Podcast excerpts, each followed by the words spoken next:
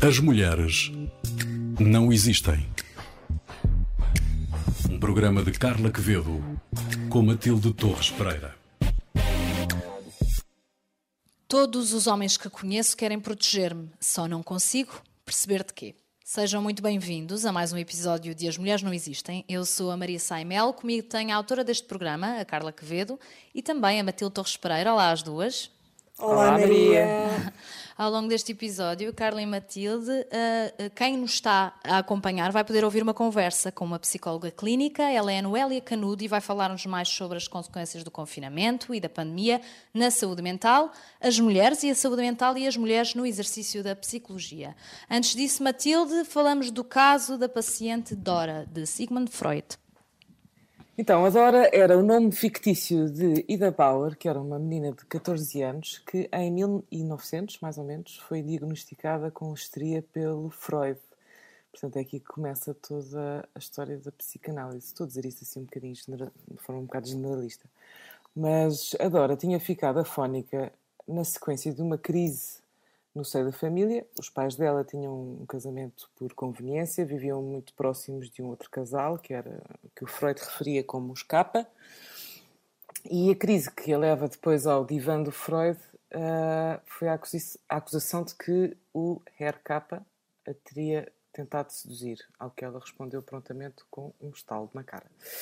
Uh, os pais estavam em negação daquilo que se passou e uh, no início da terapia, até o Freud expressou as suas reservas, uh, mas no início do tratamento, a própria Dora também terá dito que se estava a sentir empurrada para os braços do RK pelo próprio pai, já que este estaria, por sua vez, a ter uma relação extraconjugal com a senhora K. E o tratamento durou mais ou menos 11 semanas. Ao início curou a afonia, ou seja, a Dora voltou a ter, voltou a ter voz mas foi, considerado um, um, flop terapêutico pelo Freud, porque a própria Dora desistiu da terapia e também porque o Freud se censurou por não ter conseguido detectar nela a tempo aquilo que ele considerava que era um desejo sexual reprimido pelo pai. Uh, e ao relatar os seus sonhos, a Dora falava numa caixinha de joias, entre outras coisas, com a qual uhum. o Freud tece todo o tipo de analogias. Ou seja, no que toca à psicanálise, estamos aqui a assistir ao início daquilo que se vai chamar daddy issues, se quiserem. Uh, a, Dora, a Dora foi assim o início de muitos uh, preconceitos, se quiserem, ou ideias que se fazem em relação às mulheres, por isso nós escolhemos destacá-la. Acho eu, não achas, Carla? Sim, sim, sim. Ao contrário do que temos feito, aliás, não, uh, a Dora não é, não é um caso de uma mulher que que tenha conseguido alguma coisa por ela, não é? É, assim, é uma paciente, é a primeira paciente do Freud e é, é, é a primeira vez que ele passa por um, ou faz um, um processo psicanalítico, que é, é a primeira vez que o, que o faz, não é? E, e tem muito interesse por isso. Se ela não existisse, se calhar a, a psicanálise seria diferente. Servirá e por isso sempre. tem muita, tem muita importância, claro. Exato, servirá sempre de exemplo para qualquer coisa que mais tarde uh, terá sido estudada, não é verdade? Carla Matilde, temos já connosco a nossa convidada, Noélia Canudo, que nos vai falar muito sobre saúde mental neste episódio. Bem-vinda, Noélia. Olá, muito obrigada. Boa tarde. A Noélia vai nos dizer se nós acabamos de dizer imensos disparados. imensos disparados ou não?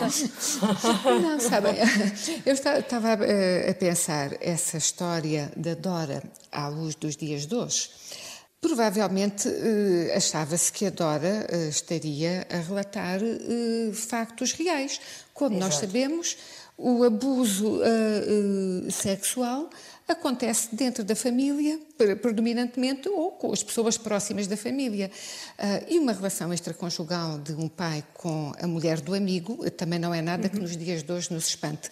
Portanto, muito provavelmente. Uh, uh, esta situação que deu uh, origem depois ao desenvolvimento da teoria psicanalítica e da prática e o vosso tema que as mulheres não, uh, não existem, realmente uhum. estava a pensar, se calhar a Dora estava afónica, precisamente que ela sabia que acusar o amigo uh, do pai e da família que estava a seduzi-la, ninguém iria ouvi-la, portanto ela não tinha direito a essa voz. Uhum. portanto, uma outra forma de, uma outra forma de, de somatização uh, uh, que hoje em dia sabem que a histeria, uh, a histeria já não existe na classificação das doenças. Uhum. Desde o, a histeria saiu no final do século passado, uh, salvo erro na classificação na DSM, portanto, o, o Manual de Classificação da uh, das doenças das, Americana. Das perturbações. Uh, uhum. Exatamente. salvo erro, anos 80, por aí, salvo erro, foi na DSM-3, uhum. que a histeria desapareceu e passou a ficar dividida entre as perturbações somatoformes e as perturbações dissociativas. Uh, e, portanto, uh, a afonia da Dora seria uh, uma perturbação somatoforme. Uhum. A outra, o que resta da histeria passou para as perturbações da personalidade, com a personalidade histriónica, borderline, enfim, dividida por uma quantidade depois de classificações de perturbações da personalidade. o, que é, o que eu acho que é curioso. Há aqui uma parte que me parece importante, é a histeria ter, a histeria passou a ser muito usada como qualquer coisa eh, altamente estigmatizante, não é? Muito negativo. A, a mulher histérica é um, é um lugar é um comum. insulto, não é? Sim. Exatamente, mas é, é, sempre como, como insulto. Como insulto. E, efet, é, efetivamente, e sempre uma mulher, não é? E, e sempre, sempre, uma, mulher. mulher. embora, embora é curioso porque esta mudança eh, de, da histeria ter desaparecido e ter sido, eh, enfim, fragmentada por estas uh, entidades que são mais baseadas uh, num pragmatismo, quer dizer, ou a classificação não fosse a dos americanos, dá direito a que os homens também possam ter uh, perturbações que antes não podiam, porque não podiam ser histéricos. O, o Freud, o Freud tentou falar apresentar o caso de um homem histérico e não acho, não tenho a certeza, mas acho que não o autorizaram porque era um disparate. Uh, os homens não tinham útero, portanto não podiam ser histéricos e portanto Exatamente. a histeria era Exato. só feminina. Exato. Exato. Exato. E hoje em dia os homens podem ser histéricos ou não? Ou seja, os, não podem porque já não é essa classificação. Já não há histeria. Portanto, hoje, em dia, claro. Eh, hoje em dia já ninguém. Claro que sim, tanto há, há manifestações histriónicas da personalidade. Os homens também já podem, isto é curioso de alguma forma, os homens também já podem ter alguma coisa de feminino que isso já não põe em causa a sua identidade de género. Portanto, já podem ser histriónicos, uhum. já podem ter, eh, têm somatizações. Uh, é curioso, uh, o Freud falava da, da agrafia do, do escrivão. A agrafia é uma somatização a não ser que seja uma coisa neurológica, mas se não for de causa neurológica, é uma somatização. Portanto, hoje em dia cabe dentro da, das perturbações somatoformes. Portanto, claro. as coisas ficaram um bocadinho melhores, eh, enfim, assim de uma forma superficial. Também mais diluídas, imagino. Mais diluídas. Exatamente, exatamente, é melhor para os homens eh, uhum. também. Também têm direito a ter crises. Também tem direito a ter crise, exatamente. Exatamente, exatamente. Então estamos a falar uh, com a Noélia Canudo, uh, que é psicóloga clínica e é também coordenadora do Serviço de Psicologia Clínica e Psicoterapias do Centro Hospitalar Psiquiátrico de Lisboa, portanto, o antigo Júlio de Matos. Tenho aqui outra pergunta que tem que ver com o termo saúde mental, uh, que parece designar um tipo específico de saúde que é assim diferente dos outros, não é? Uhum. Uh, Existe ainda hoje em dia a ideia de que a saúde mental, ou sobretudo hoje em dia, não sei, uh, de que a saúde mental é diferente da medicina, que não é bem medicina? E existe, uh, eu diria que sim, uh, possivelmente os psiquiatras, uh, mais dentro da medicina, não é? A psicologia é depois uhum. uma, outra, uma outra formação, uma outra profissão, que uhum. podem trabalhar juntas, mas dentro dos psiquiatras, os mais novos, talvez já nem tanto, mas nos, nos psiquiatras mais velhos e nos outros médicos, digo mais velhos, não estou a dizer gente velhíssima, enfim, de umas gerações atrás, Uh, falo, uh, consulta de medicina, tem que, tem que enviar esta, esta pessoa para a medicina, como se eles não fossem médicos. Não é? Portanto, tem que ir uma consulta de medicina. e e os próprios eh, médicos de outras especialidades também, eh, quando mandam para a psiquiatria, não mandam para a medicina, mandam para a psiquiatria, não é? Uh, portanto, há aqui esta divisão que é curioso, porque qualquer que seja a doença, ela afeta sempre a saúde mental. Claro. Esta é a parte mais interessante. Mas Exatamente. não, está sempre posta como qualquer coisa ao lado um, e clivada até. Quer dizer, de um lado está uh, uh, a saúde, de um lado está a saúde e do outro está a saúde mental. Uhum. Um, o que se nota até, por exemplo, nos cuidados de saúde. Reparem, claro. os cuidados primários de saúde não têm atendimento de saúde mental. Uh, o que é uh, o, qualquer coisa que uh, é, é, inaceitável, porque se eu me for diagnosticada uma pneumonia, pneumonia já não são cuidados primários, já são cuidados diferenciados, mas uma gripe até o próprio processo da gripe pode dar ali uh, uma eh, depressão transitória, naturalmente reativa ao processo da gripe. Mas, uh, por exemplo, a diabetes, que é cuidada, é tratada nos cuidados primários de saúde, na generalidade dos casos, a diabetes tem imensas repercussões psicológicas. Claro. E há, uh, há, atendimento para a diabetes, uh, para uh, aprender a fazer aquelas medições todas necessárias, para, para aprender. Para viver com a doença. para viver com a doença, há, há imenso atendimento, à exceção do atendimento psicológico. Claro. É, o que é, o que é curioso. Teria sido, teria sido muito bom ter eh, cuidados primários de saúde durante os últimos tempos, não é? Uma vacina do Covid acompanhada tempos... de uma consulta de psicologia se calhar não tinha sido mal, imaginando um, um cenário em que isso pudesse. Eventualmente a vacina, a vacina de Covid trouxe tanto alívio às pessoas, ou está a trazer tanto alívio, que metade da ansiedade se vai diminuindo. Sim, está, está a desaparecer. Uh, é até demais, se calhar depressa uhum. demais, como nós vamos vendo. Um, mas aqui eh, as coisas nunca têm, nunca são completamente más nem completamente boas, não é? O vírus, eh, esta pandemia terrível, trouxe qualquer coisa que por enquanto está nas palavras e em alguns atos também não podemos ser tão negativos. Que toda a gente começou a falar da saúde mental dos portugueses. E é preciso tratar da saúde mental dos portugueses e agora uhum. vamos todos tratar sim, da sim. saúde mental dos portugueses. Sim, sim. Houve contactos com a Ordem dos Psicólogos e foram, a, eh, a, a Ordem desenvolveu uh, umas linhas de atendimento uh, e, e, que funcionaram, e funcionaram bastante bem, que deram aquela resposta, obviamente a resposta que se dá de imediato na, na intervenção na crise, levantar recursos próximos, redes sociais, de apoio, uh, fazer com que a pessoa não perca a esperança e, e, e procurar a adesão à terapêutica, fosse ela ficar só fechado em casa à espera que passasse, fosse depois ter que recorrer a serviços eh, médicos já mais diferenciados. Portanto, esperemos que, passado agora toda esta onda, Uh, que isto não caia em saco roto e que não tenha sido qualquer coisa só que, enfim, falou-se uh, e que depois vai esquecer. Provavelmente. E que depois não, é esquecido. É, provavelmente não será tanto. É não é? provável é? que não aconteça, porque uh, os efeitos ainda, ainda são pouco visíveis, talvez, ainda. Exatamente. Uh, ainda. ainda. começa agora, não é? É a sensação, pelo menos, que tenho. Uh, porque o confinamento, confina, confinamento não pode fazer bem a ninguém. Não, não somos feitos para, para ficarmos fechados, isolados, não é? E muitos de nós isolados, ou muitas pessoas isoladas, uh, mesmo. E, e, conhecemos, mas Quer dizer, não conhecemos ainda, vamos conhecendo aos poucos, a influência real destes confinamentos, destes dois.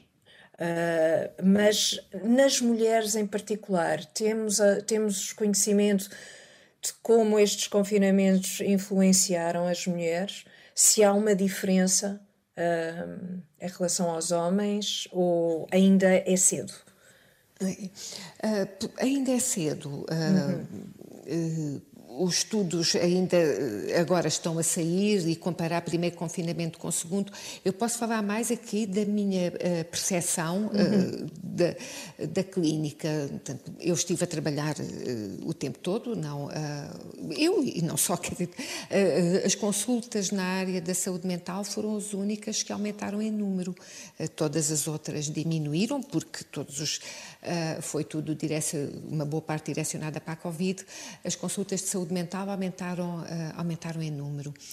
E no primeiro confinamento, eu tenho a ideia que não trouxe uh, problemas.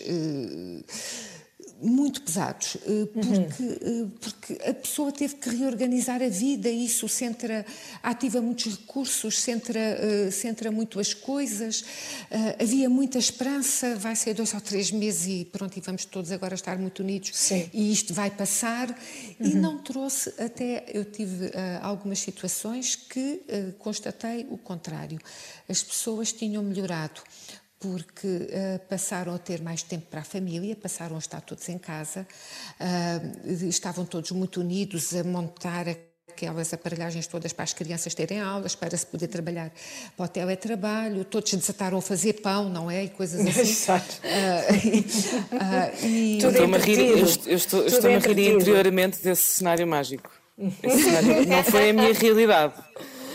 Mas no primeiro não, confinamento, sim, é verdade, primeiro, é verdade que se fez pão, é verdade que se fez pão e é verdade que eu me safei de uma boa porque as minhas filhas ainda não estavam no primeiro ano. No segundo confinamento, ó Larila.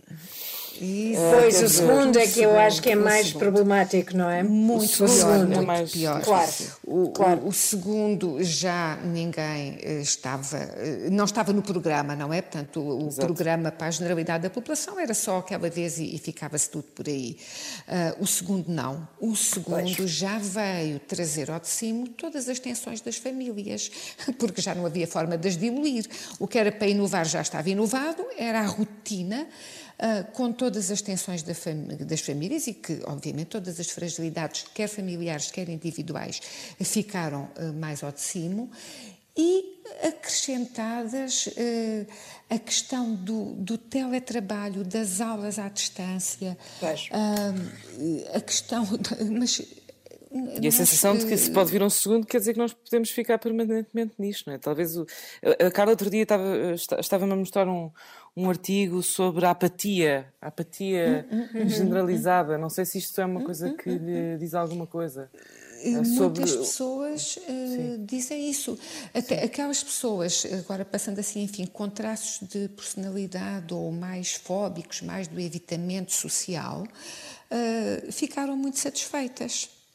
Uh, pois, claro, claro. E, uh, uh, e, mas repare que isto é um empobrecimento muito grande, porque sim, sim. a pessoa é até quase contra a natureza da, da espécie humana, não é? Claro. A pessoa de repente diz não me faz falta. Ah, não me faz falta, e tanto, e repare, não me faz falta a troca emocional, não me faz falta a vivência afetiva, e claro que faz falta. Claro. Uh, uh, no segundo confinamento começaram a surgir muitas situações de, uh, de ansiedade. Uh, e de crises de pânico. No primeiro não houve, no segundo houve imensas.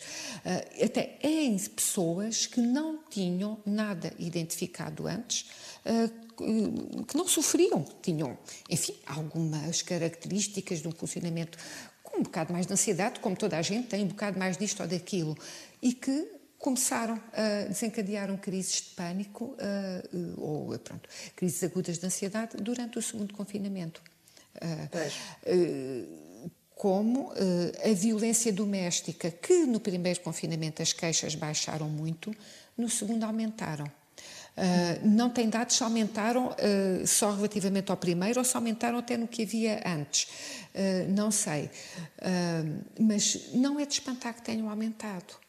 Porque às duas por três há uma saturação muito grande de todas as pessoas e, portanto, tudo aquilo é vivido naquele núcleo familiar e, e, com todas aquelas questões, uh, e isto nas mulheres, as mulheres ainda continuam a ter a maior parte da responsabilidade da gestão uh, do lar.